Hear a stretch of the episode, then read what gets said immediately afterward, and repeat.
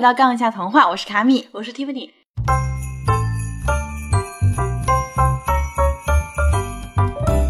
那我们上期讲了碎米细糠的故事，那个里边有个细节，我不知道你有没有注意到，嗯就是碎米姑娘的手很巧，她会把槟榔叶子卷得很好看。嗯，那具体是怎么个好看法呢？哎，就是卷成凤凰翅膀的样子。这么复杂，对特地 Q 这个细节，肯定有原因了。对，首先要说明的是，现代医学已经证明槟榔是致癌物啊，嗯不建议大家去嚼槟榔。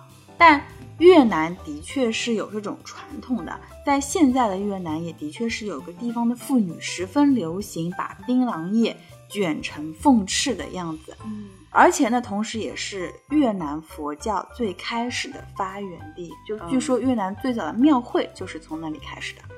一个地方之所以会有庙会，就是因为寺庙的香火很旺嘛，来来往往的人很多，那人群聚集就会成为集市，因为这个集市在寺庙旁边就被称为庙会嘛。那刚才说的那个最开始有庙会的地方，就是我们上次说过的越南北方金族聚居的土地，现在就叫做北宁省。其实就算你刚才没有特地说关于佛教的影响，但我在听故事的时候也有很强烈的一个因果轮回的共鸣。嗯，但最后这个碎米的复仇呀，也实在是有点黑化的生猛猛。其实还有一个碎米的版本，和洛阿基的人设是很一致，就是傻白甜那种。啊就算到了最后，还是会要求这个皇帝原谅自己的后妈和妹妹。但是这个母女俩在返乡的途中羞愧而死，傻白甜，我感觉羞愧而死这个结局不太合理。那可能是因为编剧要求你强行羞愧而死。为什么说不合理呢？我们来看一下碎米西康的主角，他的成长路线。碎米姑娘她第一世的时候被欺负了以后只会哭，对不对？每次她一哭，这个老佛爷就来了。嗯，先是掉包了鱼篮子，她哭，然后鱼吃了，对鱼吃了她哭，就是第一世就只会哭。到了第二世，它变成了一只小鸟，它飞到了皇宫里面。这个时候，他会开口警告妹妹了，说就是你要好好对待皇帝。到了第三世，它变成了一棵树，然后又被砍掉做成纺车嘛。那个时候，他已经会开始诅咒妹妹了。他具体诅咒的话我没说啊，嗯她说的是“纺锤锐利，恶者穿心”。他其实是一个比较狠的话，对的狠的嗯。话了。她妹妹就是因为听到这个诅咒，所以吓得魂飞魄散，然后才把这个纺车给烧掉的。那看来是一点一点一点。对对对，他的妹妹和继母其实也是从小小的恶一点点发展成大恶，就是一开始是强占碎米拥有的好东西，因为碎米他没有反抗，所以变本加厉，最后把他杀掉唉。虽然碎米后来的转世，母女俩并不一定知道那就是碎米，但他们也从来没有忏悔过这个事情啊、并且极力的去逃避，说千万不要把这件事情的真相给揭露出来，因此才做了更多的恶。而碎米姑娘的每一世都被自己的妹妹和后妈合谋杀害，她自己心里的怨气其实也是在不断的累积。等到轮回到了第四世，她好不容易变成了啊风貌秀美的人类少女，回到了皇帝身边，继而他就杀死了自己的妹妹和继母，去报偿自己前面四世受到的这个冤死。这个设计还是比较合理的，而且这条人物的成长线它是说得通的。我反倒觉得说，碎米在经历了从只会哭到会凶狠的诅咒，他最后突然原谅了那对母 女，那才反常，你知道吗？嗯，你说的有道理，但我觉得应该还有另外一种说法。嗯，你说嗯，因为我们的碎米又当上了皇后因为哎，对啊，她又当上皇后，要有一点母仪天下的美德或者说是 形象吧，那要维护一下在皇帝心中的一个美好形象，要以德报怨一下这种。你就是说这个原谅后母跟妹妹的行为是一个公关行为，嗯，或者说，我更愿意相信，她再次成为了这个皇后以后，相当于是已经出了以前的怨气，再加上一个佛教的影响，可能是可以真心原谅他们吧。嗯，也行吧。一个比较合理的解释是，这个故事最开始是我上期说的那个版本，就是灰姑娘碎米把妹妹做成了雨露，用一种很残忍的手段去报仇。远古的传说里面往往都有这样雪豹的情节，但后来随着文明水平的提高，就是酷刑渐渐被废除了，然后大家也向善了，就变得温和了。嗯再加上因为碎米姑娘的形象和他们的伊兰皇后重合了，所以后来就改写了碎米西康的结局。这也很合理了。对，因为在越南的像金族、占婆族、泰族、西耶族、戴伊族的灰姑娘的故事里面，结局全都是灰姑娘把这个同父异母的妹妹做成了鱼露送给继母吃，好吧，而且他们不同民族的灰姑娘的名字都是不一样的。嗯就只有越南卢族的故事结局稍微有点不一样，他写到灰姑娘把妹妹骗到一个大坑里面，用滚烫的水把妹妹给烫死了，嗯然后就是到这里结束了，他删掉了做成语录的情节。而依兰皇后的版本是后来才有的，这个故事也比较唯美，它只有碎米西康的前半段，就是在说到碎米把鱼骨头埋在床脚下那里开始，后面就不一样了。啊，那你说说看。这个版本里面，碎米跟细康的身份首先是对调了，就是细康成了女主角，也就是灰姑娘，而穗米就成了霸凌灰姑娘的那个角色。当时是讲到细康发现他养的鱼被继母和姐姐吃掉了，就只能在那里哭嘛。然后出来了一位佛爷，就是大师。然后这个佛爷就告诉他，你要捡好鱼刺放在小瓶里面，埋在床底下。然后过了一百天，细康把小瓶子挖出来，发现里面有一双金色的鞋子，他就把这个小金鞋要拿出来洗一洗，嗯然后晾在这个晾衣绳上面。这个时候有一只乌鸦飞过来，把其中的一只小金鞋给叼走了。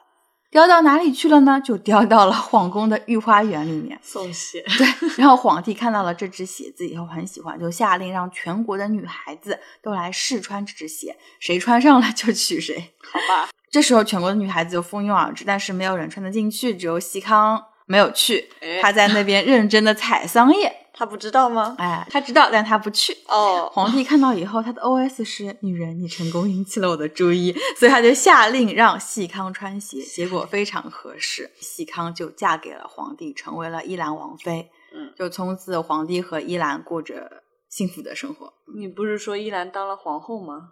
呃，这个故事里面，皇帝在迎娶依兰之前，他是去庙里求子的。嗯，那一般来说，你求子你肯定是有老婆你才求子，哦，对不对？对你不会没老婆直接求子，你就没老婆的人是求姻缘，对，就说明他之前是有原配的。嗯，所以依兰当时应该也也是皇妃，是妃子或者是神妃吧？就其实到了到了崇拜的那个阶段，妃或者是皇后就只是一个封号，就像我们的妈祖，她现在是天后，嗯但宋徽宗最开始册封神仙的时候，他给妈祖封的是一个普通的神位。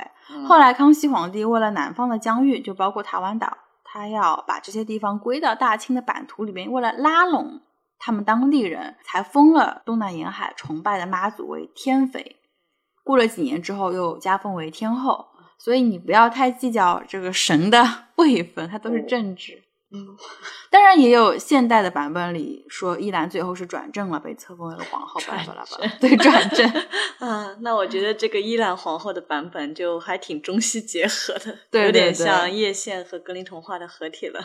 对，在设定上面，这个皇帝也是看到鞋子以后就草率的决定谁能穿上就娶谁，嗯然后结局就很格林童话。嗯至于后面那么多次转世就过于阴暗，所以就都砍掉了。嗯，不过伊朗皇后版本的这个皇后，她是月亮托生的。什么意思啊？就故事里写伊兰皇后的出身是嗯一个很普通的农家女，但人家以后是要做皇后的，总归自小要有一些不凡的表现。所以哦故事的开头说，伊兰皇后的母亲是梦见自己吞下了月亮，才生下了细康。哎，我挺想知道这个月亮是什么味道的。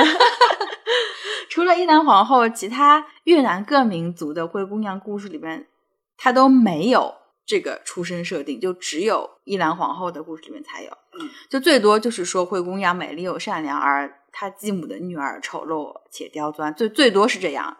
很明显，伊兰皇后的这个版本政治性是很强的，嗯，这属于佛祖也用过的套路，熟悉的配方。嗯 不过越南的童话故事和他们的历史人物联系起来，好像挺少见的。欧洲最多也就和宗教崇拜联系起来，就像你之前说的，圣母玛利亚会出现在童话里。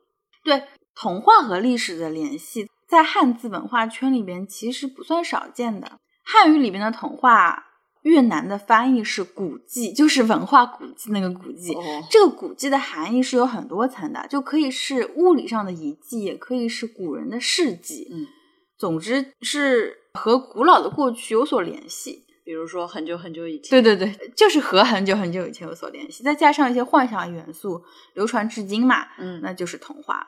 那其实世界各地的童话和民间传说都有很多相似的地方。越南的这些童话很大一部分也和格林童话很像，就往往就是弱势者无辜又善良，强势者贪婪又邪恶，最后善有善报，恶有恶报。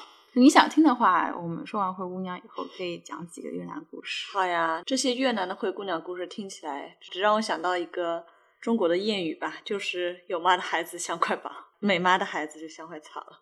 对，继母虐待是世界各地民间故事一个很重要的母题。像灰姑娘这种比较成熟而且流行的大母题，往往都是有很多小的母题去构成的嘛。嗯，那其中一个母题就是继母虐待。呃，话说回来，越南大一族的灰姑娘故事在越南还算是比较另类的。那个故事叫做苏家和苏尔，苏家就是灰姑娘的名字。嗯，她和国王定亲以后，被自己的老爹从树上推下来摔死了。嗯，你确定是亲爹吗？为什么？我们讲穗米细康是他后妈在下面砍树，嗯，呃，但苏家跟苏尔就直接是他老爹在那边砍树，嗯对，就可能因为一个男人，他虽然他是父亲，但他同时也是丈夫和恋人，他也有自己的爱情。那那说不定他是真的很爱他这个灰姑娘的继母，还有很爱他继母生的女儿，嗯就是这是其实是可以理解的。人有很多面嘛，也不嗯能要求他只是你一个人的完美父亲。而且故事里说苏家的母亲是被冤死的，后来父亲娶了新的老婆，苏家就过得很痛苦。嗯既然他的母亲可以被他的父亲冤枉致死，就说明可能他的父亲一开始就不是很喜欢苏家的母亲。啊，然后有一次，苏家是在赶鸭子的时候遇到了王子，彼此互赠槟榔啊，有了好感。这个王子好接地气啊！那这个版本终于是可以在结婚前谈个恋爱了。对对对对对。后来苏家又遇到了一个白发老太太，送了他一只鸡。嗯其实这只鸡就是他的母亲。哦，就就我感觉这就是后来欧洲故事里仙女教母的前身吧。哎，说不定是欧洲传过去的。这个后面再讨论。嗯，后面最米西康的故事里边的神奇的那个鱼骨头就变成了鸡的骨头。妈被吃了。对，哦但是你不要觉得这样很惊悚，因为你从藏族的故事里边你会学到更惊悚的。后来王子办宴会选妃嘛，苏家的继母是把稻米和麦子混在一起，让它分拣出来。就相比欧洲分豆子，就越南的这个细节就十分的农耕文明。对，然后比那个分豆子的难度还要高呢。对对对，傣彝族的名字就“傣彝”这两个字的意思，其实就是种田的意思。嗯，所以就很农耕。最后，苏家的鞋子是过桥的时候掉到了水里，然后被王子捡到。嗯穗米西康是骑马的时候掉到了水里。嗯，就你还记得德国王子是用沥青的吗？当然记得了，离谱。但但是，就沥青它是工业化以后才开始被广泛的应用。嗯，我我对这个知识点呃也不是很清楚，但总觉得沥青这个操作就很十八世纪，鞋子掉进水里就很天然，就好像你什么年代都可以有。嗯，但这并不能说明德国的故事比较早，还是越南的故事比较早，就就只是一个不靠谱的推 测。天然沥青很早就有了，但是嗯工业沥青是很晚近的事情。啊，我们再回到傣彝族的故事里面，后来苏家被王子找到了，就成为了王妃。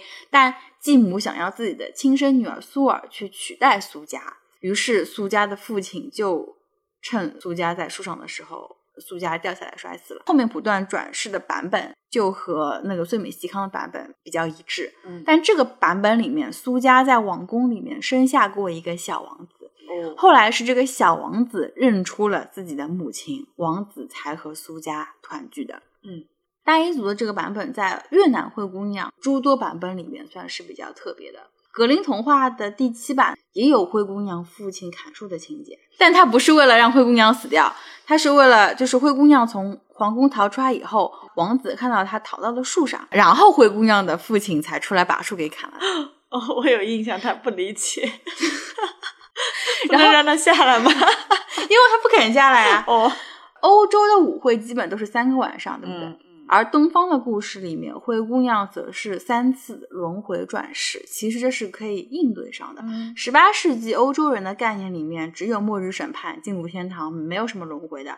他们也很难理解东方文化里面普通人为什么要转世成为鸟啊、树啊应该不会回来了，对吧？对他们会觉得只有巫师才会这么干。哦，所以我理解的是，先有东方故事，然后慢慢西传。当然，这个东方不一定是东亚，就很有可能是印度半岛。嗯，如果说是从东到西这个传播链，那也不一定是诞生在我们中国中原的文化吧。你为什么会这么想？哎，我们自古都是崇尚孝道，故事里面不可能会出现什么杀了自己亲生母亲还能嫁给国王的一个女主角吧？对中亚的那个，嗯，中亚的故事里边的确是，嗯，灰姑娘是个杀人犯。汉民族的故事里边的确是没有灰姑娘，就那个灰姑娘母题的故事类型，除了叶县就没有其他的了。嗯其他有个比较像的，它只有一个继母虐待的一个母题，就是说什么灰姑娘的父亲过世了，然后有一次他听到继母的房间里有声音什么的，后来一个和尚从他的继母房间里逃了出来，然后继母就把就把这个和尚的事就嫁祸到干女儿身上，就他只有一个继母虐待的一个母题。中原的汉文化圈的确是没有灰姑娘的这个母题的故事，嗯而且从尧舜禹开始，农耕文化里面的孝，它是排在第一位的。你说的这个原因是很有道理的。汉人祖先流传的舜的故事，就说他是天底下最孝顺的人，二十四孝之首，你有印象吗？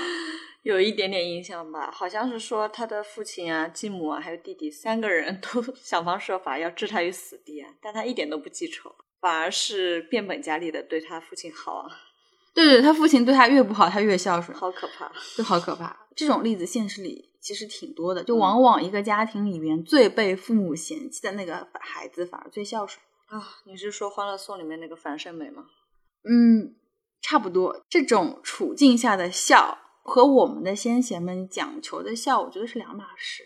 我们理想中的孝应该是子女对父母发自内心的爱，然后表现在行为上，会照顾父母的情绪和生活，对不对？嗯但是被嫌弃的那个孩子，虽然不能否认他们对父母也有爱，但更多的是想要通过嗯这种付出的行为去获得父母的爱。啊，你的意思是理想中的孝是因爱而付出？对啊，就是类似于乌鸦反哺的行为。嗯嗯啊，啊，目的其实就是为了爱去对父母的好。对，会是啊为了去爱本身。但嗯是这个被嫌弃的孩子就比较惨，他们的笑是因为想要获得而去付出，目的就是为了得到爱。对他们是为了索取去爱，就理想是就是为了付出去嗯爱，但后者是为了索取去爱，这是不一样的。那我应该是前者。不过是幼儿园老师，就是对爱的解读还是可以秒懂。所以我觉得被古人奉为圣人的这个舜，他的这种行为已经不是普遍意义上的孝，它是一种寻找归属感跟确认自身重要性的心理需求，嗯，才会想方设法去讨自己父亲的喜欢。唉，但是你觉得什么算是归属感呢？这很难说。以我浅薄的理解啊，首先归属感是一种社会关系，嗯，就你归属于某个群体、某个组织、某片土地，甚至归属于某个人都可以。找到组织。对对对对对，其实它是一种安全感，嗯，它可以是一个哪怕你走得再远都能回去的地方，就这个地方可以是故土，或者说家乡是家，是某个社团，但更多的是那片土地上的人。嗯，那在亲情里面，归属感就是每个孩子都会期待说自己是被爱着的，被爱着，所以无论走多远，他都能够回去，能回到父母身边。这这可能就是亲情里边的归属感吧。嗯，嗯，孩子要在父母那边能够确认到自己的重要性，往往都是通过确认自己被无条件的爱着，以这个前提才能确认自己是重要的嘛。对对对，那你有没有想过，孩子如果没有人去教导他，就是天生是自我为中心的呀？嗯啊，只有在发现自己没有被注意到，然后是为了重新获得关注，重新确认自己是被爱的，或者是学着去慢慢体会别人。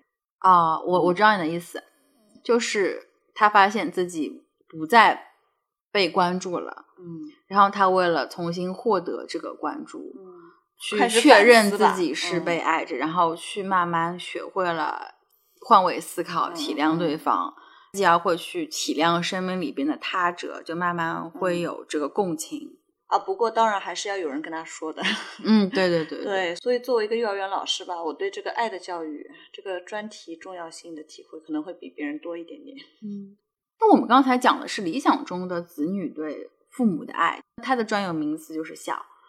他最理想的状态是发自内心的敬爱，但是当孝成为了社会要求每个人都必须具备的品质，甚至于政治生涯的晋升直接和孝挂钩的时候，我总会觉得有那么一点 幻灭吗？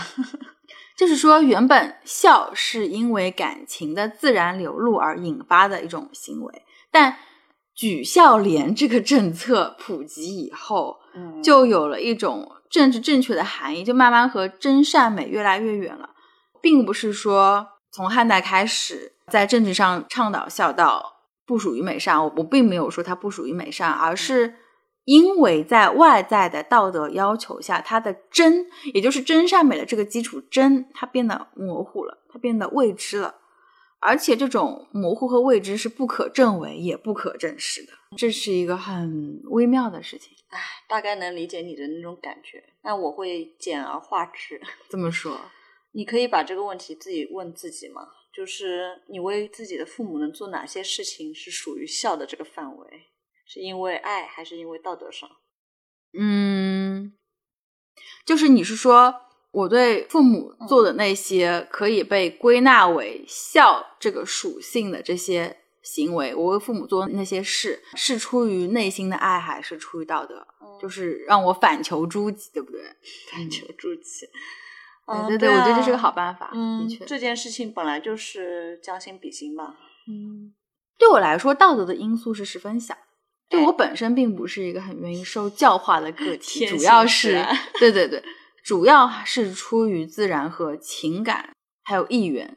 你爱自己的父母，首先就是希望他们过得顺遂、无病无灾，能安享晚年。嗯如果说道德的部分，我刚刚想了一下，那应该就是，就是我小时候会观察我的父母是怎么对待他们的父母的。哎，比方说，小时候我爸会经常带我去看爷爷奶奶，嗯然后他会给爷爷奶奶买一点生活上用的东西啊，什么吃的用的啊。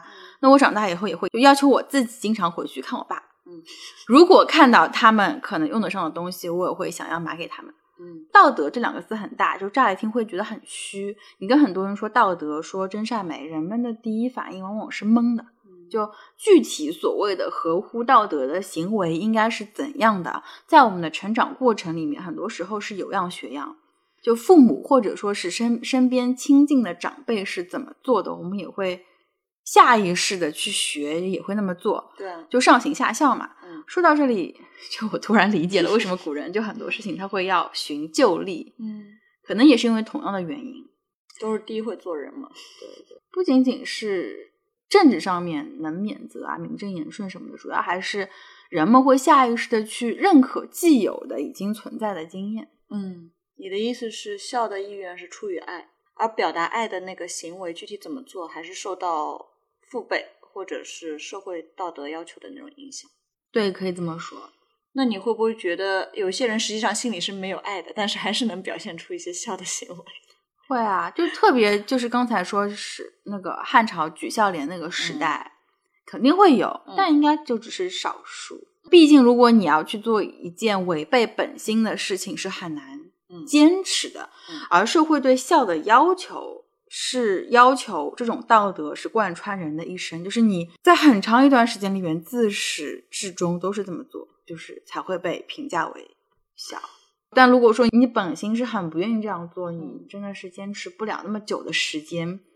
如果这个人一开始只是演戏，他演了一辈子孝子，他到了生命的尽头，我相信他还是会恍然大悟，就是自己和父母的那种连接，因为这种连接，它就是来自于个体的归属感、嗯安全感的这种本能的渴求，就是他自己觉得自己不爱父母，但事实上他还是对的还是爱的，嗯。当然，我这里说的是父母在父母身边正常长大的孩子，嗯嗯嗯，而且是非战争年代的寻常家庭。你这些让我想到了精神分析的一些理论。对对，其实我刚才也想，也有点想说精神分析学派的观点，从弗洛伊德、马克思、马尔库塞都可以往下说，但是我怕说这些会不会太催眠？那我可能是第一个先睡着的。你刚刚说的这个马克思是不是中学政治课必读的那个对对对。对对，那他和弗洛伊德有什么关系啊？就是他们两个很难有关系，对不对？哎是很难，是很难。但如果说我们要说马尔库塞，其实是很难绕开马克思的。嗯，虽然马尔库塞的著作里边一次马克思的名字都没有提，但是就是很难绕开。为什么呢？下次再说 我以后告诉你，我们还是回到那个灰姑娘的故事里面。嗯嗯我们现在都能认同，某些版本里面灰姑娘杀死自己的母亲，于古于今都是法理不容的，嗯但一样是杀人。传统社会对于父母杀死自己的孩子却是有所宽容的。比方说，就西方历史上，他有亚伯拉罕打算杀掉自己儿子以下的故事。嗯，那中国历史上有易牙喷子，就是易牙，他为了讨好自己的君君主，杀掉了自己的亲生儿子。就虽然历史上面的舆论也并不认可这种行为，但无论是亚伯拉罕还是易牙，他都没有受到刑律的追责。嗯而且而且越是生产资料不足的地区，就越是这个样子。就比方说大饥荒时代，易子而食，嗯就五代十国那种时候，就人们的第一反应是感叹百姓困苦，没有人去谴责他们为什么要杀死自己的孩子，反而会感叹说：“哦，他们不忍心吃自己的小孩，才和别人家的换着吃。”那我们之前说那个越南大一族的灰姑娘苏家，嗯她遭遇的就是自己的亲生父亲把她从树上推下来杀掉了，但她怨恨的不是行凶者，她怨恨的是她自己的继母。就嗯这个为什么呢？为什么呢？可能因为大多数人都觉得父母对孩子的爱远远要大于孩子对父母的。杀掉自己孩子，实际上本身对父母来说就很痛苦啊。就因为自己会承受痛苦，嗯对别人施加的伤害就可以被原谅吗？不应该，但是 如果这个逻辑成立的话，那你为什么杀掉自己的伴侣，在古代社会还是会被谴责和追究刑事责任的呢？哦，那因为他们两个可能是同等的关系，但父母对孩子有养育之恩吧？养育之恩就是把这个小孩养大的过程，对不对？就是在这个过程里面，父母付出的一切，对不对？对那继母也有啊，嗯区别只是大多数人会认为继母对灰姑娘没有爱，所以她不得不在困苦中长大。但继母的确是把灰姑娘拉扯长大了，对不对？对她不是喝西北风长大的呀。对，就话说回来，我们现在不要以一个他者的眼光去看灰姑娘的继母，而是把继母的处境投射到我们自己身上，就可能是另外一种思路。我们现在都知道，小孩他就是四脚吞金兽。就上海话里面啊，父母骂小孩嗯会说他是讨债鬼，就是讨债 鬼。对，这个词完全表现出了父母对熊孩子的无奈。就嗯熊其实是一种天性的释放，嗯但如果父母不去教导，那就只能等着社会给予暴击，对不对？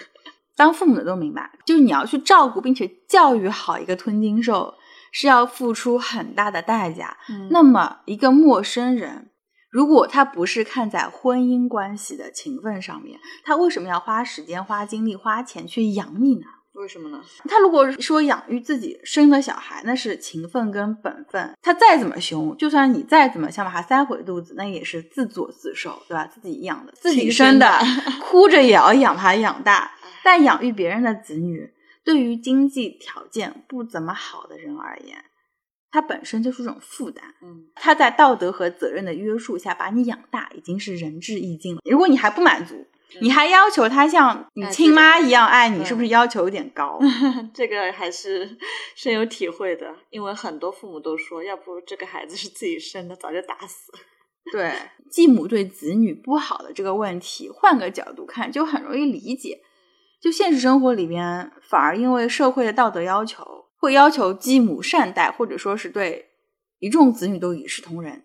那这个时候，有些对自己要求高，或者说对自己的名誉很在意的这些人，他会宁愿自己亲生的小孩受点委屈，也不会在面子上面对养子养女不好，对不对？嗯，对，网络上有很多段子嘛，都是说自己的亲生父母怎么坑自己，最后还要来一句不愧是亲妈。对对对，就亲生的才会这样子。嗯你反而对于别人家的小孩说话，或者说处理他们的事情，就是用场面话说，每个字都是端水大师，就是你要处理好这个关系，可能对自己小孩就不要用，就就不需要用情商。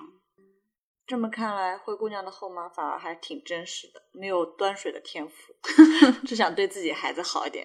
对，她就真的是一门心思对自己小孩好。嗯在现实生活里面，如果你自个儿的亲妈对别的小朋友更好，你有什么想法？就比如说是别人家的小朋友了，就算是你对自己的亲兄弟姐妹更加好一点，就小孩子他还是会闹脾气的，嗯对不对？会。那现在我们大家又对这个灰姑娘的后妈理解了一点了。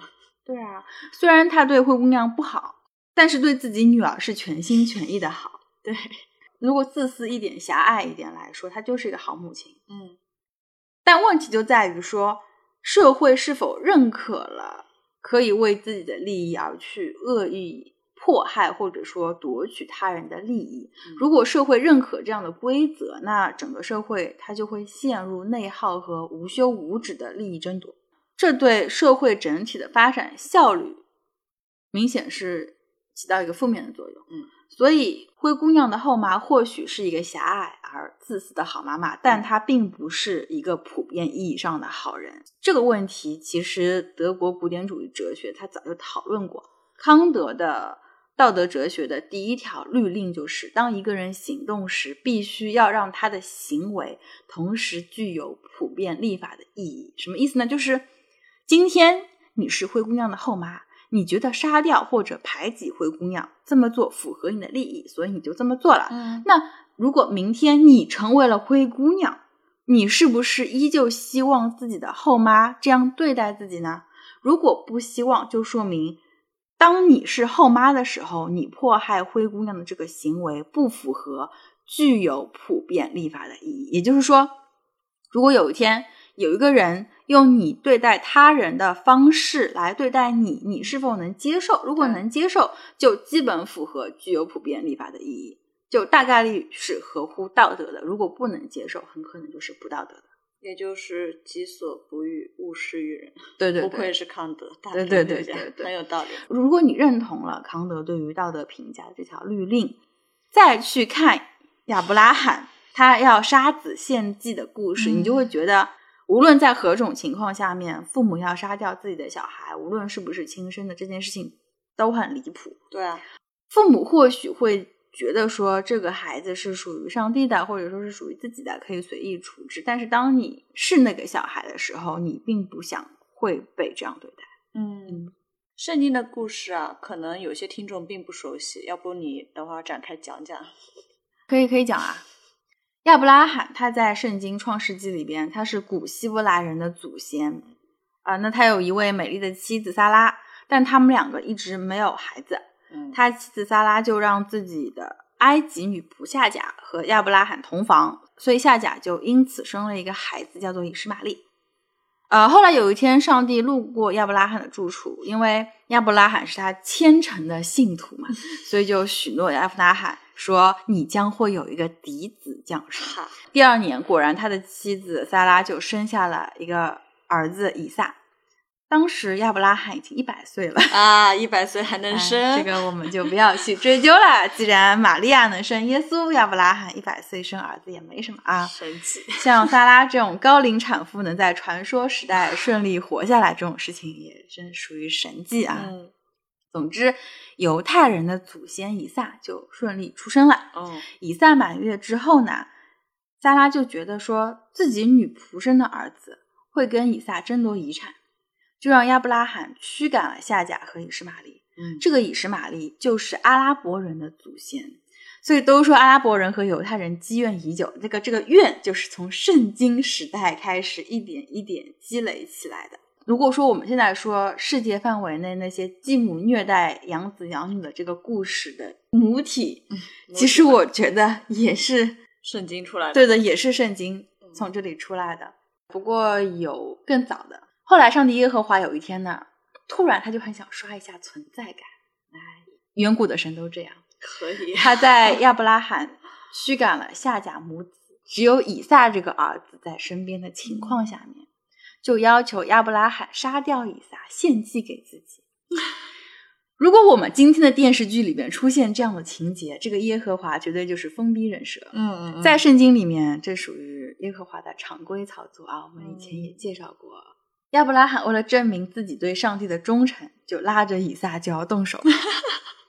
但是肯定没死吧，不然犹太人就没有祖先了。对，但这个问题不在于以撒最后死没死，而是在于居然没有人去谴责亚伯拉罕要对自己的孩子下杀手。问题在这里，我还以为没人了呢。之前我们说大禹的亲爹就变着花儿要杀掉大禹，哎，然后大禹还是一如既往的孝顺，于是成了二十四孝之首。在那么长的时间里面，我们只赞美大禹，却没有人去谴责那个要杀掉儿子的父亲。哎，是不是因为提出道德律令的康德生的太晚了？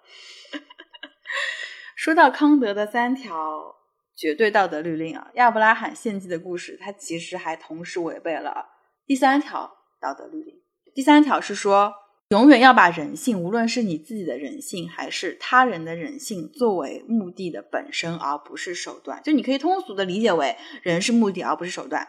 不能因为要达成某个目的而去利用某个人去达到这个目的。哎，亚伯拉罕用自己儿子的性命去达到证明自己忠于上帝的目的，在当代就已经完成宗教世俗化的当代人看来，这显然是违背道德律的。所以人不应该被当做另一个人达成某个目的的一个牺牲手段，这个我还是同意的。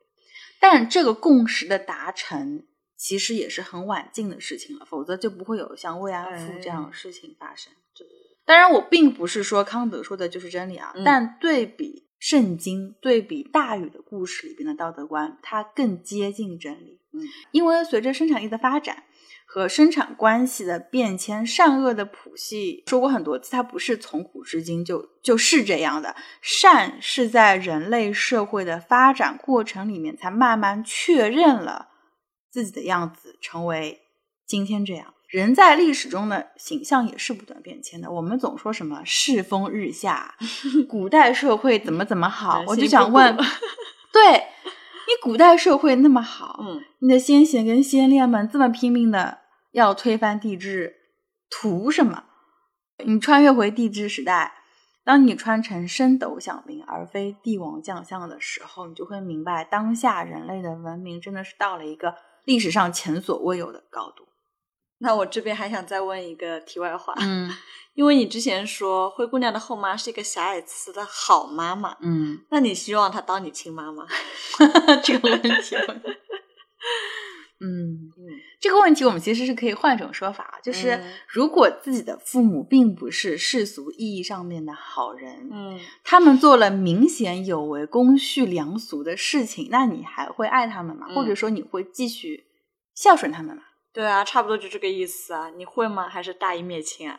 你你会吗？我不知道啊，所以你会不会呢？先说答案，我会的。哦啊，对，再说原因很嗯简单，首先子女的爱是回报和反哺型的，我信任这一点。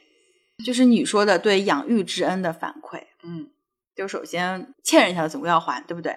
其次，在亲情里面的道德和责任是由血缘为基础构建起来的，而血缘本身它就是自私的。什么意思呢？就是说，当你刚出生是一张白纸，尚且没有自由意志，尚且没有形成人格的时候，你的父母他们就爱你了。嗯，他们爱的是现在的你吗？不是吧？不是嗯，他们爱的是继承他们血脉的孩子。这个孩子最后会成为什么样的人？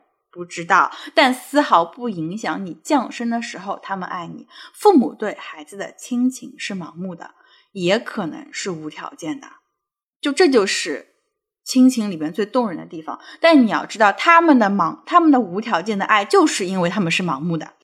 你换一个角度来看，父母爱你，在最开始的时候，只是因为你是他们的血脉。嗯，今天换一个人，换一个和你完全不一样的人，你的性情不一样，爱好不一样，思维方式不一样，长得不一样，但是继承了他们的血脉，他们完全可以立马去爱那个人，而不是你，就并不一定非得是你。必须的那个必要条件是继承了他们的血脉，明白了吗？嗯嗯嗯。所以就是说，父母爱你不是因为你是你，是因为你是他们的孩子。对，父母并不一定会真正的了解你，而且父母并不一定能看到自己孩子真正的样子，并不一定能看到长大以后人那个人格定型之后的孩子真正的灵魂。特别是当一个家庭里面有很多孩子的时候，很难就。很难有某个孩子是独特的，但往往这个时候，为了一碗水端平，父母会很鸡贼的说：“哦，你们每个人都是独一无二的，仿佛他看到了你们的灵魂一样。”所以人才会需要爱情，就除了繁衍，在爱情里边，相对于无条件的亲情，嗯，有条件的爱情里面，反而能够看到彼此真正的样子。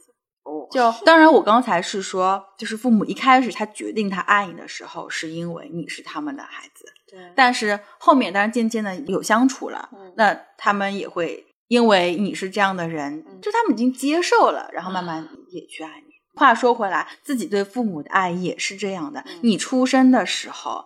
他们就是你的父母了，对，他们是好人也好，坏人也罢，你没得选，你只有接受他们的爱和给予，这样你才能活下来，对不对？才有机会认识到这个社会对他们的评价，然后并且才会去思考，才有这个命去思考说这些评价是不是合理？对，如果我们的父母真的是两个坏蛋，我的确是会对他们失去敬意，但不会影响子女对父母的爱，就好比我们会和父母有。冲突或者矛盾，我们会吵架，会彼此不耐烦，但不代表我们不相爱。嗯，只有一种情况，子女会真的不爱他们的父母，就是他们从小到大从未在父母那里感受到哪怕一点点爱。因为我说了，子女的爱是回报型的，子女爱自己的父母，从来都不是因为。父母是好人或者英雄，而是因为这两个人一直以来爱爱着自己，并且为自己付出。至少当下我是很笃信这一点，所以我所理解的亲情是自私的。所以，如果是大义灭亲的事情，你肯定不会做吗？如果真的是大义，你可以灭自己，干嘛要灭父母？哎呀，大义灭亲这个词本身就包含了人伦缺陷。哎，在。这样说吧，就是你也可以说我是为自己开脱啊。哎，反正我就是确定这个答案，就无论我父母是好人和坏人，反正就是子女对父母的爱，我是不会变的。会失去尊敬，但是不会失去爱。关于大义灭亲这件事情，现在发达国家和中国的法律都不支持大义灭亲。欧美的法律是可以允许亲人保持缄默的，中国能不能？我忘了，好，好像好像也是可以。但如果说子女，父母或者配偶犯了罪被起诉，你是可以保持沉默不出庭作证的。我们中国古代从西周开始到唐宋，一直都是这样子，叫做亲亲相隐不为罪。明代有了锦衣卫，啊，东厂西厂，还有清代文字狱的时期，具体怎么操作我就不知道了。但是亲亲相隐的这个制度，在明面上面一直没有被动摇过。为什么呢？因为这个制度，它可以保护传统宗法社会的稳定，它能保证家族内部的和谐，而且这也是儒家伦理纲常的体现。一直到文革，打倒地主和孔老二，然后就儒家的这一套宗法礼教体系就倒台了，从而迎来的是整个乡绅体系的崩溃。我觉得我们这一期能播不播还是个问题啊！你不要紧张。说到这里，关于这个这段时期的定性，根据中央编译出版社 专门对百度百科里“文革”这个词条做了审核，明确就写着这是一场由领导者错误发动的巴拉巴拉巴拉巴拉的内乱。以下省略五百字。对对对对对，五百字当中还有什么四人帮什么的，这个太太长了啊，不能说。嗯，我。不高兴说，也是。这就是我们中国共产党先进性的体现，敢于承认历史错误，敢于自我革新。你感受到我的求生欲？慢慢的，我好奇的反倒是，同样过了半个世纪以后，后来的人会怎么描述和评价当下的防疫政策？就一方面，因为防疫需要，个人向公权力让渡了太多了。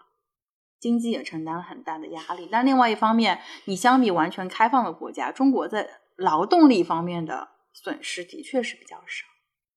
唉，你可别说了，想想我这个录音房，周围都是中风险了吧？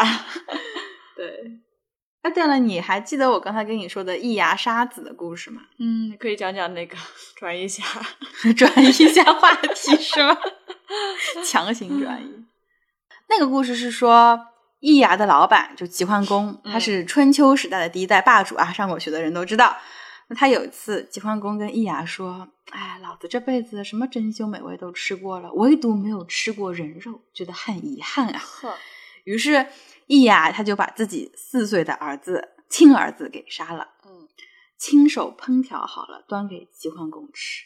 齐桓公一吃，哎，这个东西很好吃啊，这个是什么肉呢？啊，易牙说这个是人肉，是我儿子的。自此以后，齐桓公就十分的宠幸易牙，他觉得这个人爱自己胜过了爱自己的亲骨肉。你觉得这个是臣子对君王的爱吗？离谱啊！就我觉得清朝的奴才都没有易牙那么过分。是啊，那后来他还能好啊？易牙有个同事，嗯，就是著名的管仲啊，这个好啊，这是个好人。哎，也不说，就他是一个贤者吧？对对，他是一个有洞察力的人。嗯，但是有洞察力的人年纪也会大呀，对吧？大了老了扛不住了，那他要去西天了。临死之前，管仲临死之前呢，齐桓公就说：“爱卿去了以后，谁堪大用能够接替你的相位啊？你看易牙可以吗？”哼，但是他还说了很多人，后来说了易牙嘛。管仲说：“易牙这个人。”为了讨好你，不惜杀了自己的孩子，这属于小人行径，绝不可用。他没多说两句啊？人家临死之前要说他多少，好吧？齐桓公，嗯嗯，连连称是。嗯，但是管仲过世之后，转眼就把管仲的话抛在了脑后，他愣是没有听这个管仲的苦口婆心啊，还是任用了易牙。嗯，最后易牙作乱，嗯。把齐桓公给活活饿死。好，所以你刚刚问易牙最后好吗？嗯，你其实应该问易牙挺好。齐桓公的易牙到现在还被奉为烹饪界的鼻祖，因为他真的很擅长烹饪，所以他是烹饪界的祖师爷。神，对对。后来很多人就写什么食谱，叫什么一牙一易之类的，他的名字能拿来取书名，嗯，黑暗料理了，一个黑暗的人的料理。对，但他做的真的不是黑暗料理，是真的好吃，真的好吃。就是你去看易牙这个人，他从籍籍无名到封侯拜相吧，哎，也不是封侯拜相，就是到扬名立万，就是个十分励志的故事。如如果说，如果说他没有。杀自己儿子，以及后面他作乱那一段的话，就如果他的人生终结在他的高光时刻，那他就完全就是个励志典型。嗯，所以你要知道，就是灭亲这件事情啊，本身是有违人伦常理的。你从这个角度看，灰姑娘的后妈想方设法排挤灰姑娘，要让自己的亲生女儿当皇后，其实还符合人性的，对不对？你毕竟这个反派很直率，他是把我是坏人写在了脸上。我是也是挺服你，居然还能强行把这个话题拉回来了，并不是在肯定灰姑娘后妈说你这么做是应该的，我只是说这件事情是符合人性的，虽然他对。灰姑娘很不公平啊，造成了很大的伤害。我们也绝对不可以把自己的快乐建立在别人的痛苦上面，对吧？你要想一想康德的那个绝对道德律令，对不对？嗯，管不了这么多也是有可能的。对对对。好了，那今天的节目就到这里。看了一下时间，那我决定用一种很唐突的节奏啊结束今天的节目，因为我饿了。我也饿了。杠一下童话，我是卡米，我是 Tiffany，我们在下期的。